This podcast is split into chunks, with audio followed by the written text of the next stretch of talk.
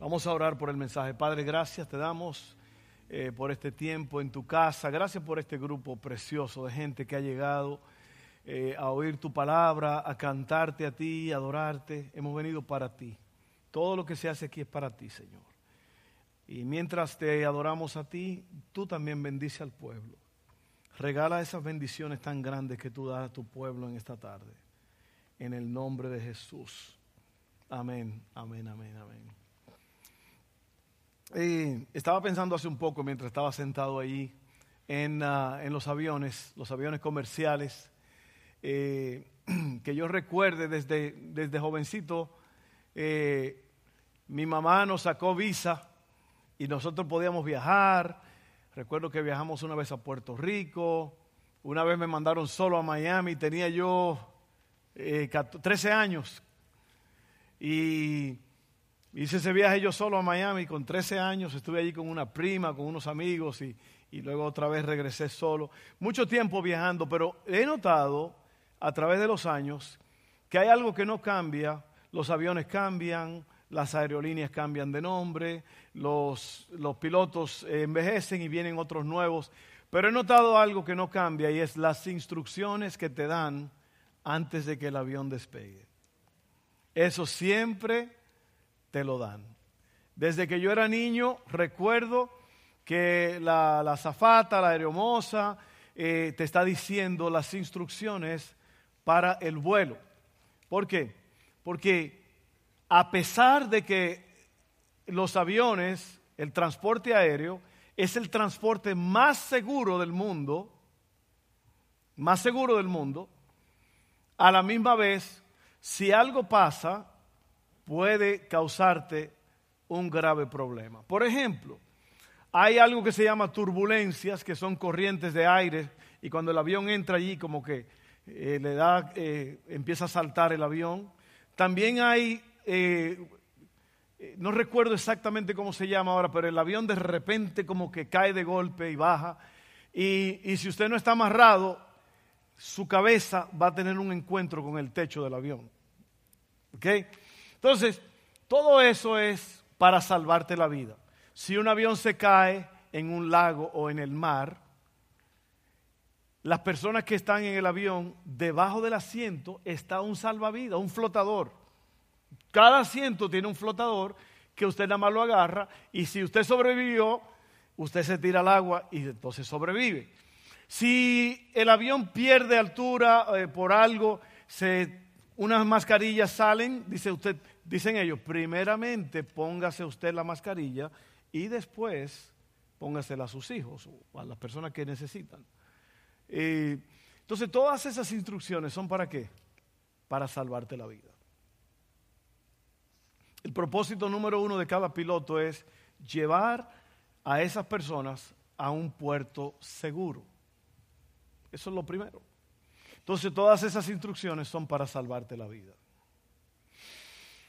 Y yo te digo que lo que hacemos aquí, este mensaje que se va a predicar, cada mensaje que se predica, son instrucciones para salvarte la vida.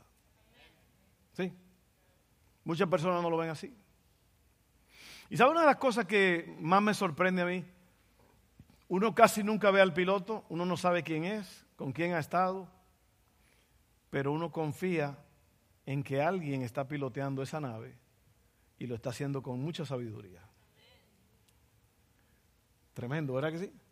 En este caso usted conoce al piloto. Amén. El piloto es Dios, yo soy el copiloto. y usted sabe que lo que se habla aquí se ha estudiado, se ha filtrado, y se dice con amor, con mucho amor, porque sabe que de nada sirve si esto no se dice con amor. Amén. Así que recibe la palabra en esta tarde con mucho amor de parte de Dios a través de tu pastor. Oye las instrucciones. No siempre las instrucciones son agradables, ¿verdad que no? ¿Por qué? Porque es posible que tú estés pasando por una situación que a, lo mejor no es una situación de, crisis, pero es una situación de, consecuencias que tú mismo te has buscado. Y el pastor puede tocar un punto que a ti no te va a gustar. No por eso. ¿Sabe cuántas personas se han ido de la iglesia porque no le gustó algo que el pastor dijo? Hace un tiempo atrás me dijo una muchacha, me dijo, pastor, mi padre no viene a la iglesia ya porque no le gusta lo que usted dice desde el púlpito. Y eso es muy común porque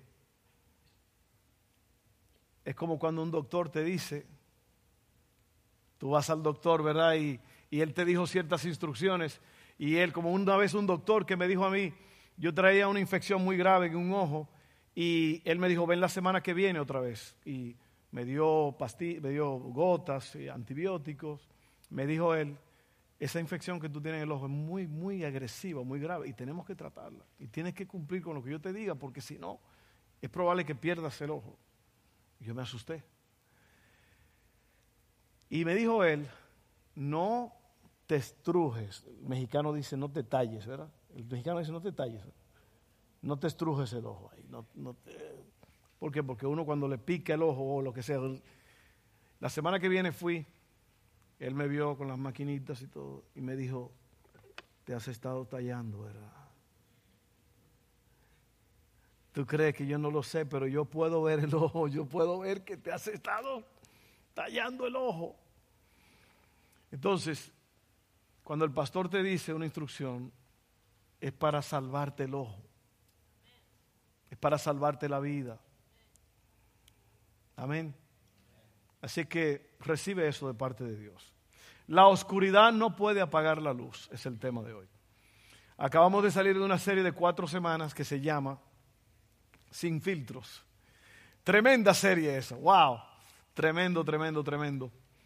Y, pero hoy tenemos una, esta semana, porque comenzamos otra serie la semana que viene una serie muy importante, una serie financiera, eh, para cómo lidiar con las finanzas. Y por favor, si usted puede ir este miércoles a ese anuncio que se hizo eh, para los padres, no lleven a los niños porque es para padres, es un asunto fuerte, es sobre las cosas que, cómo lidiar con los problemas que están pasando en línea, con todo lo que los hijos están viendo y todo eso. Es muy importante que usted lo haga, porque si no usted va a perder a su hijo y a su hijo en, estas cosas. ¿Usted sabe lo que es un influencer? ¿Cómo se llaman en inglés? Influenciadores. Influenciadores son los, esas personas de YouTube y, TikTok y todo esto que eh, tienen mucha audiencia. Jovencito de 18, 19 años con un millón, dos millones de seguidores. ¿Y usted sabe cuánto gana cada uno de ellos cada vez que ponen un anuncio? Hasta un millón de dólares. ¿Y sabe que esos jovencitos influenciadores, jóvenes y también adultos ya, se están quitando la vida. Se están quitando la vida. ¿Por qué? Porque tú puedes tratar de llegar a la cima del éxito y allá en la cima del éxito no hay nada. La única forma de saciar tu vida y vivir una vida con verdadero éxito es conocer a Jesús y vivir para Él. Hablando de sin filtros, nada más quería tirar eso de que los influenciadores, guys, jóvenes, eso no es importante, a menos que usted va a ser un verdadero influenciador, que usted va a llevar a otros jóvenes a Cristo. No se preocupe por eso. No trate de ser famoso, no trate de ser conocido. Haga a Jesús famoso. Eso es lo que vale, hacer a Jesús famoso. Amén. La oscuridad no puede apagar la luz. Eh, cuando hablamos de oscuridad o tinieblas, que viene siendo la misma cosa, pensamos en la noche, ¿verdad que sí? Uno piensa en la oscuridad de la noche. Eh, cuando la Biblia habla de oscuridad o de tinieblas, muchas veces se refiere a las fuerzas malignas o a las cosas negativas y opresivas de la vida cosas que nos atacan y nos roban la paz, o cosas que nos mantienen en un estado de esclavitud. La oscuridad también se compara con estar ciego, porque la oscuridad paraliza la habilidad para ver. ¿Cuántos de ustedes se han levantado de noche, está oscuro y han tropezado con alguien? Eso, miren, a, veces uno, ¿cuántos de, yo, yo lo he hecho, ¿no? Como que uno ya con el tiempo, uno sabe más o menos cómo, mentalmente tú tienes una foto de cómo está el cuarto y tú te levantas y, y tú vas por donde tú crees que es seguro, porque te has levantado muchas noches probablemente. Pero ¿y qué si tu esposa dejó los zapatos ahí en el medio? Ah, o algo se cambió o el niño dejó un pedacito del Lego. ¿Sabe lo que el Lego era? Para armarlo. ¿Cuánto han pisado un Lego en medio de la noche? Ahí se le sale al cristiano la mala palabra que lleva por dentro. No se crea. Estoy jugando. Pero la oscuridad te quita la habilidad para ver. Eso es lo que hace. el tema de hoy, lo que yo te voy a hablar es, la oscuridad no puede apagar la luz. Son dos cosas. Yo te voy a hablar de, la oscuridad y lo que la oscuridad hace, pero te voy a hablar también de cómo ayudar a los que están en la oscuridad para que salgan de la oscuridad. Amén. Así que es un mensaje que tiene doble filo. Así que ya tú sabes, la, oscuridad es un símbolo de eh, fuerzas malignas, cosas negativas y opresivas de la vida, cosas que nos atacan, nos roban la paz, a veces uno dice, uh, eso es medio, eh, en inglés dice, that's kind of dark. Eso es como medio oscuro, es esa forma de pensar. A veces decimos, fulano piensa de forma como media tenebrosa, media oscura. Es por eso, porque son a lo mejor personas que tienen pensamientos o acciones negativas. A lo mejor te has fijado en eso. Entonces, ¿qué es lo que causa la oscuridad? Te voy a hacer una pregunta que parece muy profunda, pero te voy a dar una respuesta muy simple. Lo que causa la oscuridad es la ausencia de luz. Eso es lo que causa la oscuridad, es la ausencia de luz. Entonces, Génesis 1, 1 al 5 nos expresa esto de la mejor forma. Dice, en el principio Dios creó los cielos y la tierra. La tierra no tenía forma y estaba vacía. Y la oscuridad cubría las aguas profundas. Y el Espíritu de Dios se movía en el aire sobre la superficie de las aguas. Entonces dijo, Dios dijo, que haya luz y hubo luz. Y Dios vio que la luz era buena. Luego separó la luz de que de la oscuridad. Dios llamó a la luz día y a la oscuridad noche. Cuando uno permite que la oscuridad reine, entonces inevitablemente habrá malas consecuencias. Ahora, fíjense que eh, lo que está hablando aquí es, la oscuridad de la noche no es mala, porque uno la noche es para descansar, la noche es para dormir. ¿Y sabe por qué existe la noche? La noche es buena, porque el cerebro necesita oscuridad para poder dormir y descansar. Por eso que en los hoteles, cuando usted va a un hotel, usted puede descansar bien porque está lejos de la atmósfera de la casa, cosa que a lo mejor lo mantienen despierto allá. Las, las cortinas de los hoteles, si usted se fija, son especiales, que cuando usted las cierra no entra nada de luz. Entonces, la oscuridad es buena para descansar, pero no estamos hablando de eso. Estamos hablando de la oscuridad de las obras de las tinieblas. ¿Ok? Así que, ¿qué es lo que causa la oscuridad? Es el punto número uno. ¿Qué es lo que causa la, la oscuridad? La ausencia de luz. Ahora voy a ir metiéndome en el segundo punto, que es, la oscuridad no puede existir con la luz.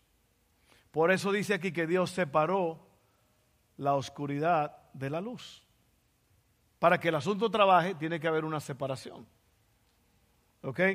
Entonces, para que una persona sea liberada de la oscuridad, ahora sí estoy hablando de la oscuridad, de las cosas tenebrosas de la vida, de las malas acciones, de lo negativo, de las mentiras, del odio, del celo, de la venganza, del rencor, del abandono, de todas esas cosas estoy hablando. Para que una persona sea liberada de la oscuridad, primero tiene que ver la luz y ser guiado y liberado por la luz. Juan 3, 19 al 21 dice así. Esta, oiga bien, oiga bien ahora, oiga bien. Esta es la causa de la condenación. ¿Qué es la condenación? La condenación es cuando el juez te juzga y te condena. Ahora vas al castigo. Esta es la causa del castigo de parte del juez. Que la luz vino al mundo. ¿La luz quién es? Cristo. Él dijo, yo soy la luz del mundo. Cristo, que la luz vino al mundo, pero la humanidad prefirió las tinieblas a la luz. ¿Se da cuenta? Lo va entendiendo. ¿Por qué? Porque sus hechos eran perversos. ¿Por qué? Aquí está la respuesta. Pues todo el que hace lo malo aborrece la luz. Dile que está a tu lado. Está bueno el asunto aquí. Oye bien, oye bien, está bueno esto. Pues todo el que hace lo malo aborrece la luz y no se acerca a ella por temor a que sus obras queden al descubierto. No me traiga ese pastor aquí a la casa, porque yo sé lo que pasa cuando él viene. No traiga al fulano ese a la aleluya. ¿Por qué? Porque la aleluya trae luz. Y cuando usted prende la luz en un cuarto lleno de cucarachas, ¿qué pasa? Todas corren y se esconden. Es impresionante eso. Yo nunca he visto una cucaracha que diga, yo aquí me quedo yo. Hasta la hasta la baby corre. Sí, porque es, ¿por qué? Porque andan en malicia, las cucarachas andan en malicia. Andan comiéndose la comida, metiéndose donde no, no importa. Y cuando tú prendes la luz, las descubriste y todas, vámonos. La oscuridad no puede coexistir con la luz. Ahora miren esto. En cambio, el que practica la verdad se acerca a la luz. Se acerca la luz, como ese foco que me está alumbrando ahora. ¿eh? Es el problema a veces con todas estas luces y todas estas cosas y, y, la, alta definición que se le ven hasta los pensamientos a uno en la televisión, las arrugas. Mucha gente dice, no, no, me en televisión. Es lo que hace la luz revela, ¿verdad que sí? En cambio, el que practica la verdad se acerca a la luz para que se vea claramente que ha hecho sus obras en obediencia a Dios. Qué tremendo está eso. ¿Eh? ¿Por qué? Porque el que anda en la luz está andando en obediencia. Y no tiene que esconder nada. ¿Cuánto hago de ese refrán que dice, el que no la debe no la teme? Eso es lo que es. El que anda en la claridad, en la luz, no tiene nada que esconder. Y aquí dice que la condenación se basa en que Cristo vino al mundo, el Padre envió a la luz al mundo pero las personas no quisieron la luz porque sus obras eran malas. Entonces, mira el dilema aquí. El dilema es raro, ¿verdad? Porque uno diría, bueno, el que es malo eh, y alguien le dice que, cambie, y debería cambiar. Y imagínate que Cristo vino y murió por ti. Pero la gente dice, no, yo no quiero. ¿Usted sabe cuánta, usted sabe la, la gente mala que hay en este mundo y perversa? ¿Usted sabe los crímenes las cosas que están pasando en este mundo. El odio, el rencor, el ataque, la división entre la gente. Mire, usted deja, usted deja su carro abierto en la noche y tenga por seguro que alguien le va a llevar algo que usted dejó allí. Ahí andan gente metiéndose, robando. Hay gente que están viendo cualquier oportunidad para hacer daño, para robar, para destruir incluso es lo que dice la Biblia, el diablo viene para matar, robar y destruir. Pero Cristo dijo, yo he venido para que tengan vida. Entonces te das cuenta que la luz no puede coexistir con las tinieblas. Tercer punto, la luz es Cristo. Déjalo brillar en tu vida. Cuando Cristo entra en la vida de las personas, la oscuridad empieza a disminuir. cuando yo era pequeño se cantaba un corito que decía, hubo un cambio cuando de nuevo nací. Hubo un cambio cuando de nuevo nací. Hubo un cambio cuando de nuevo nací. Todos juntos un cambio cuando de nuevo nací. Y las cosas que yo hacía ya no las hago más. Y las cosas que yo hacía ya no las hago más. Y las cosas que yo hacía ya no las hago más. Porque hubo un cambio cuando de nuevo nací. ¡Woo! Eso es lo que pasa. Por eso es que la gente dice, pues está loco, este está loco, se metió con... ahora lo que pasa es que el mundo no le gusta que tú estés en la luz porque ahora los expones a ellos. Yo recuerdo mi mamá haciendo la historia cuando ella era muchachona, linda, todavía es linda, pero en ese tiempo era linda de otra forma. Porque... Sí, era joven, juventud divino tesoro. Y ella, mi papá tenía un hermano que era doctor, un hombre, una, una belleza de hombre, un hombre extraordinario. Y él tenía su consulta ya en otro pueblo y cuando mi mamá y mi papá iban a visitar a mi tío, mi mamá y mi tío Piro eran los, los haces de la pista, ellos bailaban, porque mi papá no, no estaba en eso. Pero a mi mamá sí le gustaba el baile. Y ellos, era la gozadera cuando había bailes y todo eso. Y Eso es algo raro que, que yo noto en ustedes, que cuando estamos cantando de danzar y de cantar, hay unos cuantos de ustedes, como 10, que bailan y todo.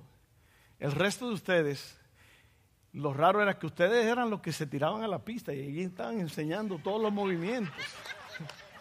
Ah, sí, usted hacía toda clase de movimiento ahí, pero mire, es bueno danzar en la iglesia. Si no, lea lo que hizo David cuando vio que la gloria de Dios llegó en ese arca, se quitó el saco real y ¡wow! wow, ¿Por qué? Porque la danza verdadera es una expresión de, de agradecimiento, de gozo. Así que no diga, mm, yo no bailo porque me están viendo, ¿qué importa? ¿Qué importa que te estén viendo? ¿Qué importa? Dicen los argentinos. ¿Qué importa que te estén viendo, che?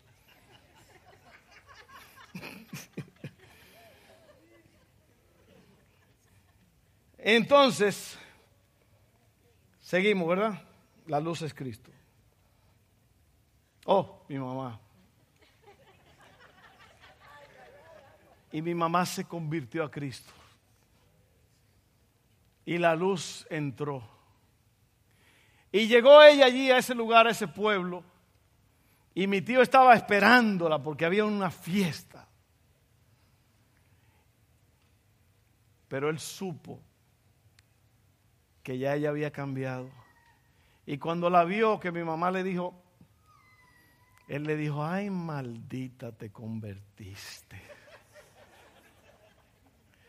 Y eso es lo que mucha gente, familiares tuyos, amigos, dice, ay maldito, te convertiste, ya no vamos a tragar alcohol juntos como antes. Ya no vamos a ir a los lugares donde íbamos. ¿Por qué? Y eso es lo que le molesta al mundo. Por eso es que la luz expone. Y por eso es que mucha gente no te quiere. No es porque eres feo, eso es parte a veces, sí, pero... es porque ahora tú eres luz. Tú eres luz y a ellos les molesta. Pero bueno, como dijeron los astronautas, ni módulos. Eso lo vi yo en una película mexicana hace tiempo. Eh. Ni modos, no, pero los astronautas dijeron ni módulos, módulos lunares. All miren esto, rápidamente. Juan 1, 1 al 13 dice, en el principio la palabra o el verbo o Jesús ya existía. La palabra estaba con Dios y la palabra era Dios. Para los que dicen que Jesucristo es un ser creado, dice allí, mira, si tú le más cámbiale el nombre. En el principio Jesús ya existía, la palabra estaba con, Cristo estaba con Dios y Jesús era Dios. El que es la palabra existía en el principio con Dios. Dios creó todas las cosas por medio de Él y nada fue creado sin Él. La palabra le dio vida a todo lo creado y su vida trajo luz a todos. La luz brilla en la oscuridad y la oscuridad jamás podrá apagarla. Ese es el título del mensaje. Dios envió a un hombre llamado Juan el Bautista para que contara acerca de la luz, a fin de que todos creyeran por su testimonio. Juan no era la luz, era solo un testigo para hablar de la luz. Miren esto. Aquel que es la luz verdadera, quien da luz a todos, venía al mundo. Vino al mismo mundo que él había creado, pero el mundo no lo reconoció. ¿Por qué? Porque sus obras eran malas. Vino a los de su propio pueblo y hasta ellos los rechazaron. Pero a todos los que creyeron en él y los recibieron, les dio el derecho de llegar a ser hijos de Dios. Qué bonito está eso. Qué hermoso está esto. Ellos nacen de nuevo, no mediante un nacimiento físico como resultado de la pasión o de la iniciativa humana, sino por medio de un nacimiento que proviene de Dios. Juan 8:12 dice, Jesús habló una vez más al pueblo y dijo, yo soy la luz del mundo. Si ustedes me siguen, no tendrán que andar en la oscuridad porque tendrán la luz que lleva a la vida. Y es el mensaje que yo te doy a ti en esta tarde. Si tú ya eres creyente y tú conoces la luz, sigue adelante. Pero si tú estás aquí en esta noche, en esta tarde, y tú has perdido el rumbo, tú estás por ahí a lo mejor en una cantina, a lo mejor estás en una cantina ahora y más tarde vas a ver el mensaje. Si, si tú tienes problemas serios, crisis, oscuridad ha llegado a tu vida, allí dice, que si tú sigues a Jesús, no tienes que andar en la oscuridad ya. Vas a poder ver bien. No tenemos que caminar en oscuridad. Jesús está aquí para traer luz a tu vida. Quiero que tú sepas eso. Yo no, a lo mejor yo no conozco tu historia, pero tú sí la conoces. Y sabes que nosotros no sabemos.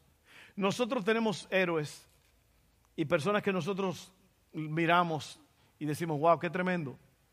Miramos, por ejemplo, a Steve Jobs, el creador de los productos Apple, todo es una, una super compañía. Problemas con su hija. Murió de un cáncer que lo consumió.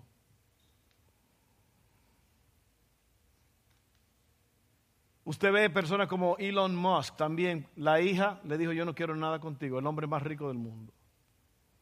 Nosotros pensamos que esa gente están llenos de luz, pero en verdad están llenos de oscuridad. Nada más tienen mucho dinero, pero están llenos de oscuridad. La verdadera satisfacción está en un encuentro con Jesucristo. Eso es lo que va a resolver el problema de la oscuridad en tu vida.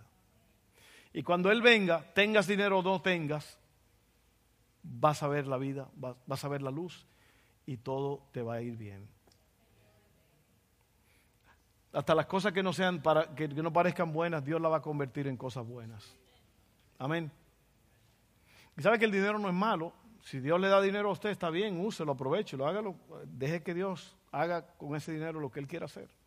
El dinero es bueno. El dinero es una buena herramienta. Una vez nosotros hicimos un viaje misionero, creo que fue el último, en 2019, en la República Dominicana. Bueno, el último que yo fui, ellos fueron hace poco. Y nosotros se nos, se nos dio la oportunidad de descubrimos un, en Punta Cana. ¿Cuántos saben lo que es Punta Cana? Punta Cana es un resort, una cosa impresionante, una, una locura. Y es grandísimo, hay cientos de hoteles y todo eso.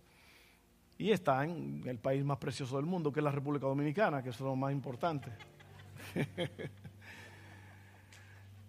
y ahí nosotros fuimos, encontramos un, mire, porque ahí, ahí se encuentran cosas increíbles.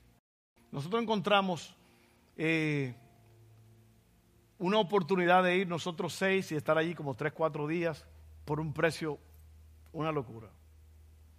Ridículo el precio. Y estábamos allí y ahí te dan todo, todo. Tú puedes, tienen varios, eh, cada, un hotel tiene varios restaurantes, restaurantes finos, lujosos, todo es gratis. Todo lo que tú quieras comer, lo que tú quieras beber, ahí se mete la gente en problemas porque todo es gratis. Y, si beben más de la cuenta, usted sabe lo que estoy hablando, bebidas alcohólicas. Pero ahí estábamos mi esposa, los muchachos creo que estaban jugando voleibol allí en la playa y, estaban, y yo estaba sentado así, mire, sentado como un matatán un matatán es un jefe que tiene billete. Yo estaba sentado ahí en la, en la, playa mirando así ese mar, creo que es el mar Caribe, ¿verdad? Ese mar Caribe tan hermoso, azul, así. Y yo dije, el dinero no trae felicidad. Pero si uno tiene dinero y ya uno es feliz, el dinero es buenísimo. Sí, o sea, la gente cree que el dinero trae felicidad, no trae felicidad, pero si ya tú eres feliz, el dinero como que... Sí, ayuda. Entonces, no le tenga miedo al dinero, el, el miedo es el amor al dinero. Raíz de todo mal es el amor al dinero. No, el dinero, mire, usted sabe cuántas personas necesitan que nosotros mandemos dinero a misiones para que hagan una, fuente de agua, para que la gente tenga agua potable. Eso cuesta 10 mil dólares, una noria de esa, una bomba. Pero se, necesita dinero para llevar el Evangelio. Amén. Y yo dije todo eso, y por alguna razón yo dije todo eso, pero eh, usted sabe que yo lo dije y está bien. Oiga bien, ya vamos cerrando aquí. Nosotros tenemos la luz que lleva a la vida. Segunda de Corintios 5:20 dice, así que somos embajadores de Cristo, como si Dios los exhortara a ustedes por medio de nosotros, en nombre de Cristo, les rogamos que se reconcilien con Él. Entonces en esta tarde yo te he dado dos cosas. Yo te he hablado de la... Y yo dejé así, mire, que no leí, que no, no hablé de eso llévese el mensaje y léalo en la casa porque hay una verdad muy poderosa que yo quiero que usted sepa. Pero esto es lo que yo estoy sintiendo, miren. Te estoy hablando de la luz y te estoy hablando de la oscuridad. La oscuridad es horrible. El que está en oscuridad no ve. La gente que tú conoces, que están en su mundo y en su loquera y todo eso, ellos pueden actuar como que son muy felices y que todo está muy bien, pero en las noches, ahí es donde viene el pensamiento. Y ahí es donde viene la, la voz que dice, ¿para qué estás en este mundo? Porque la vida sin propósito no tiene sentido. La vida sin propósito. Todos nosotros los que estamos aquí nacimos para agradar a Dios y vivir para Él. Y cuando no estamos haciendo eso, vivimos en un vacío. Por eso es que la gente tiene que usar drogas, alcohol, eh, relaciones ilícitas, tantas cosas para poder llenar ese vacío. Entonces te he hablado de la oscuridad y te he hablado de la luz. El domingo pasado estábamos en, una, en un lugar de postres aquí en Baton Rouge. Y estamos ahí sentados y es un lugar muy bueno. Es un lugar de, de postres muy buenos. Esos postres que te hacen que la, la ropa se te encoja. Es un efecto que causa ver que la ropa se le encoge a uno, no sé por qué. Esa cosa es horrible. Y yo estaba allí, muy bien organizado todo, pero empezó a llegar gente, es un lugar hispano, empezó a llegar gente, mire, gente, fila, fila. Yo digo, había más de 50 personas ahí, en fila. O sea, con, con los que estaban entrando y saliendo, y la gente, y eso era un fluir, y nosotros estábamos ahí por media hora. Y yo dije, ¿qué guía a todas estas personas? ¿Quién está guiando la vida de ellos?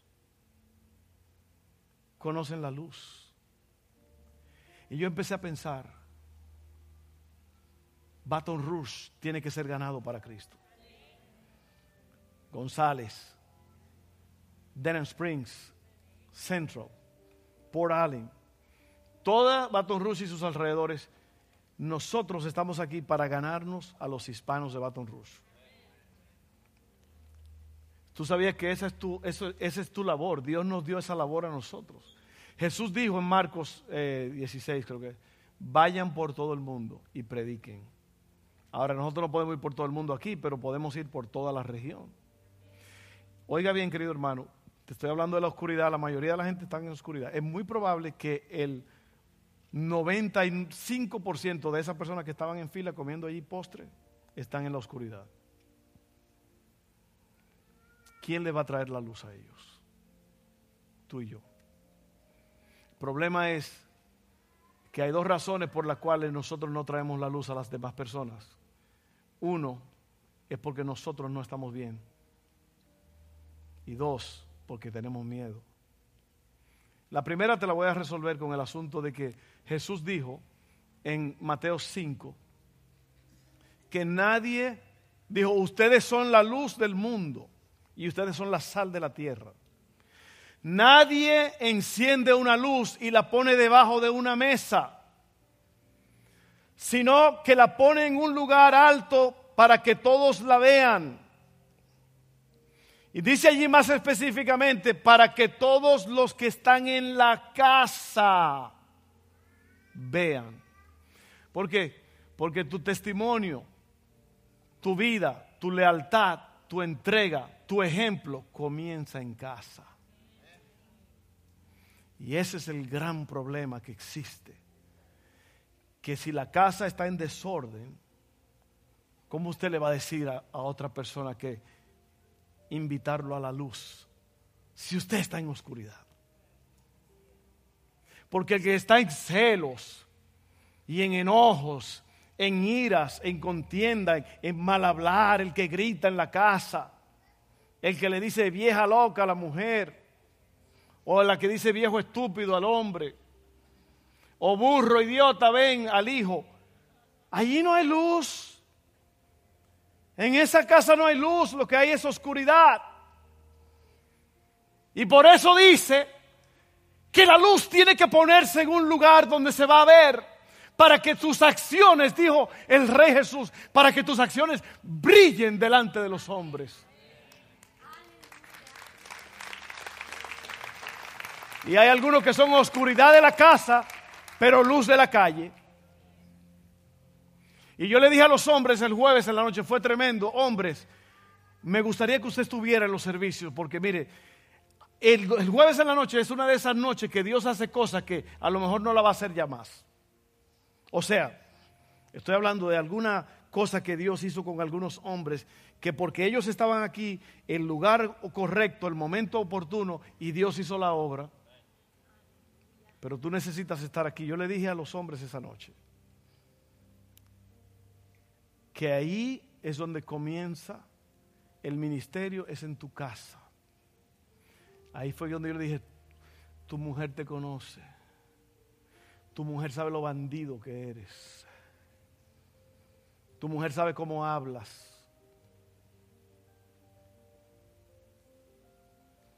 Tus hijos te conocen. Y yo te voy a decir una cosa muy importante. Si tú has cometido un hecho vergonzoso, una, cosa mala, y tu hijo, tu hija estaba ahí presente y tú metiste la pata, tú necesitas pedir perdón con tu hijo presente para que tu hijo vea que tú eres un hombre, que tú eres una mujer de Dios. Sí, porque muchas veces el hijo queda marcado, la hija queda marcada para siempre porque vieron a mamá y a papá romper las leyes de Dios y no dijeron nada. ¿Sí o no? Y eso hay que arreglarlo. Por eso que yo le digo a ustedes, yo estaba pescando con Dustin allá en un pantano lejísimo. Nadie está viendo, pero si el pez no tiene 16 pulgadas de largo, hay que tirarlo al agua. ¿Por qué? Porque me están viendo. Yo soy la luz de mi casa. Tú eres la luz de tu casa. Y ahí es donde se comienza es en la casa. Si tus hijitos no te ven a ti como un siervo, una sierva de Dios, hay problemas. Si tu esposo no puede confiar en ti, mujer, porque tú le caes encima si él te dice algo, hay problemas. Si tu esposa no puede decir, mi amor, ven y ora por mí que estoy enferma, estoy pasando por una crisis. Si no confía en ti que tú eres ese hombre, no hay luz en tu casa. Perdóneme que estoy hablando así, pero tengo que decir esto. Tiene que haber luz en la casa. Amén. Porque entonces cuando tú seas luz en la casa, no va a haber nada que esconder. Recuerde que a la gente le gusta la oscuridad. La luz vino al mundo, ellos la rechazaron. Y la otra es, ¿tienes miedo? No tienes que tener miedo. ¿Por qué? Porque le estás dando el sabor de la vida, le estás dando el tesoro de la vida a la gente que vienen a Cristo. ¿Por qué tú tienes miedo de ofrecerle a la persona la luz del mundo? Es que me da miedo, pastor, yo me da una vergüenza cuando que no te dé. Lo, que, lo único que te pueden decir es decir, no, yo no, yo no le hago ese jale, como dijo una vez uno. Le estaba predicando a un mexicanote y, lo tenía casi convencido y le dijo, no hombre, no, yo no le hago ese jale.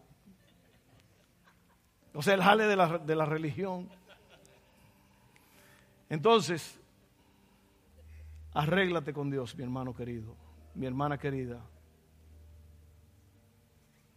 Si en tu casa tú ves películas raras que tú sabes que no debes ver y tus niños están viendo lo que tú estás viendo, oscuridad instantánea oscuridad instantánea.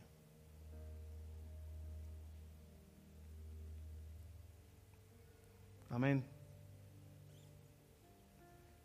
Por eso muchos hijos se van de la casa, porque dicen aquí lo que viven un montón de hipócritas. En la iglesia muy, muy chulo, con corbata y muy ordenadito y todo, pero en la casa, oscuridad de la casa. Estoy diciendo estas palabras con amor, mis hermanos queridos. Así que vamos a hacer luz. ¿Y sabe lo que pasó el domingo? Cuando yo estaba ahí adentro de ese restaurante, de ese lugar, yo estaba tan gozoso porque yo estaba pensando, wow, tenemos una oportunidad de ser luz. Tenemos una oportunidad de alcanzar a las almas perdidas. Óigame, hermano mío, querido, hermana, si cada uno de ustedes trae uno la semana que viene que usted le ministró y se convirtió a Cristo, tendríamos que hacer dos servicios, no, no caberíamos aquí y alguien más ahora. Ahora mira, te voy a cerrar con esto, perdóname que ya. Ay, es que esto está tan bueno. imagínate, imagínate esto. La Biblia dice que cuando un pecador se arrepiente, que hay fiesta en el cielo.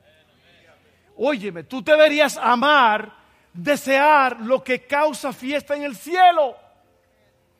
¿Qué es cuando? Cuando un pecador se arrepiente. Nosotros tú y yo deberíamos estar apasionados. Y yo iba a hablar con algunos de ustedes, los ricachones de aquí de la iglesia, la gente de negocio, que si vamos otra vez a ese lugar de postres. Y cuando usted esa fila así de 30 personas, le digamos a la persona, dile a ellos que todo ha sido pagado. Pero que sean como 30 nada más, porque eso... ¿Sí o no? Mire ya, una iglesia que no se llama Lugar de Sanidad pagó el, ticket aquí. Y dicen ellos que Jesús te ama. Dale una instrucción así. Empieza a hacer cosas locas así para causar luz. Para que la luz empiece a alumbrar en la oscuridad. Y esa noche yo no podía aguantar. Evan y yo llegamos a la casa primero y estábamos hablando. Yo le dije, Evan, ¿qué si hacemos esto? ¿Qué si hacemos aquello? ¿Qué si Y yo, ¿sabes lo que pensé yo al final? El crecimiento de la iglesia no se basa en el pastor ni en los líderes. El crecimiento de la iglesia se basa en ustedes. Porque ustedes son los que están allá. En el trabajo. ¿Con cuántas personas tú trabajas? Cinco, seis, siete latinos probablemente. ¿Cuándo les has hablado de la luz?